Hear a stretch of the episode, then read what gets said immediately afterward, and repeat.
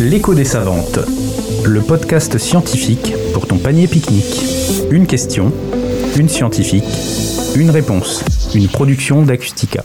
L'écho des savantes, une série de podcasts proposés dans le cadre du mois de la santé avec Acustica. Et pour euh, échanger avec nous pour euh, cette série de podcasts, j'accueille Anaël Mugéo, qui est praticien hospitalo-universitaire au laboratoire de bactériologie du CHU de Reims et également enseignante chercheuse à l'INSERM. Bonjour Anaël et merci. Bonjour. Alors Anaël, dans ce quatrième numéro de notre podcast L'écho des savantes, on va s'intéresser plus particulièrement à Pseudomonas aeruginosa. C'est une bactérie, on l'a bien compris, et euh, on en a parlé déjà des bactéries. Et celle-là, qu'est-ce qu'elle a de particulier? Alors on s'intéresse à cette bactérie parce que ça fait partie des bactéries ce qu'on appelle un peu sensibles où elles ont été définies par l'OMS encore une fois comme euh, faisant partie des six bactéries d'intérêt médical qui sont prioritaires pour le développement des nouveaux antibiotiques et des nouvelles techniques euh, d'antibiothérapie euh, parce qu'elles possèdent beaucoup de résistance, elles acquièrent des résistances assez rapidement et donc elle fait partie des bactéries qui inquiètent le plus et pour lesquelles on doit mettre le paquet pour trouver des nouveaux traitements. D'accord, alors justement comment l'antibiothérapie va intervenir sur cette bactérie en temps normal déjà Alors, pour juste rappeler un petit peu les différents mécanismes d'action des antibiotiques, donc ça marche chez cette bactérie, mais, mais les autres euh, aussi, il y a plusieurs cibles de l'antibiotique. Le but est d'inhiber la bactérie, sa division, sa multiplication. Donc on peut agir sur la paroi bactérienne, c'est comme la coque qui entoure les, bactéries, qui la protège. On va mettre des antibiotiques qui ciblent et qui inhibent la, construction de cette paroi. Euh, l'autre grand jeu, c'est d'inhiber la, protéine, la synthèse protéique, c'est-à-dire que la bactérie peut plus faire son énergie elle peut plus se nourrir, elle peut plus avoir de structure. Elle pas d'énergie. Voilà. Donc ça, la synthèse protéine, c'est radical aussi.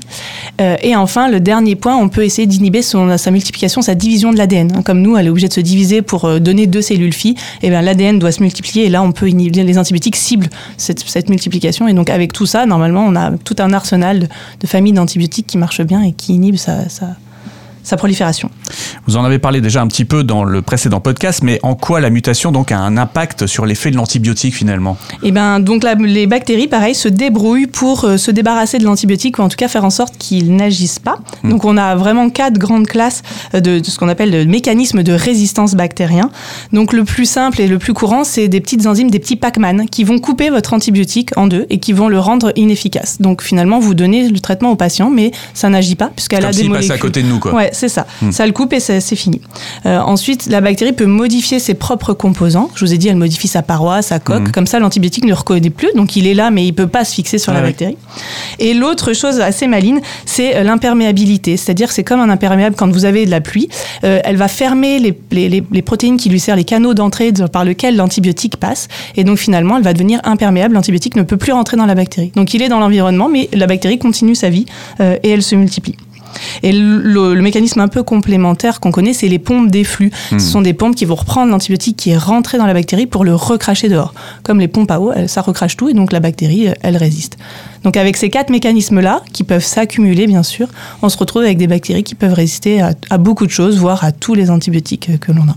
C'est fâcheux tout ça, mais alors comment vous avez réussi à étudier toutes ces résistances justement euh, Il y a deux techniques. Euh, il y a le, ce que l'on fait au laboratoire d'analyse euh, qu'on fait tous les jours pour les patients. En fait, on va dans un petit tube mettre en contact la bactérie et l'antibiotique que l'on souhaite utiliser chez le patient et en fait on va les mettre en compétition, on va voir qui gagne. Soit la bactérie est inhibée par l'antibiotique et on va dire au médecin c'est bon, vous pouvez y aller, c'est sensible. Soit la bactérie gagne parce qu'elle a un mécanisme de résistance et là bah, on va dire au médecin non non vous pouvez pas utiliser cette molécule, c'est résistant. Donc ça, c'est ce qu'on fait dans la vie de tous les jours pour euh, guider le traitement euh, des médecins pour, euh, pour leurs patients. Et après, il y a tout un autre pan qui est encore plus intéressant, c'est la recherche spécialisée pour essayer justement de trouver de nouvelles voies et de, de nouveaux antibiotiques, comprendre les mécanismes de résistance et trouver de nouvelles voies pour essayer de, de les inhiber. Et donc, c'est ce qu'on fait euh, dans notre équipe euh, INSERM, l'INSERM P3CEL de, de l'Université de Reims Champagne-Ardenne. On a un modèle de culture cellulaire qui est assez évolué et qui va nous permettre de reconstituer l'épithélium respiratoire. Donc, c'est celui dont on parlait dans, au, premier podcast. Qui nous sauve la vie normalement. Voilà. Mm. On va obtenir un épithélium avec des cellules ciliées, des cellules qui produisent du mucus, donc vraiment le plus proche de ce qu'on a euh, in vitro. Et donc, on va pouvoir les infecter. On a un modèle d'infection de ces souches de pseudomonas résistantes et on va pouvoir étudier de la vie les nouvelles voies de traitement, etc. Mhm. C'est la recherche spécialisée euh, fondamentale. eh bien, merci beaucoup, Anaël, pour vos éclaircissements. De rien, merci à vous. L'écho des savantes. le podcast scientifique pour ton panier pique-nique. Une question, une scientifique, une réponse, une production d'Acustica.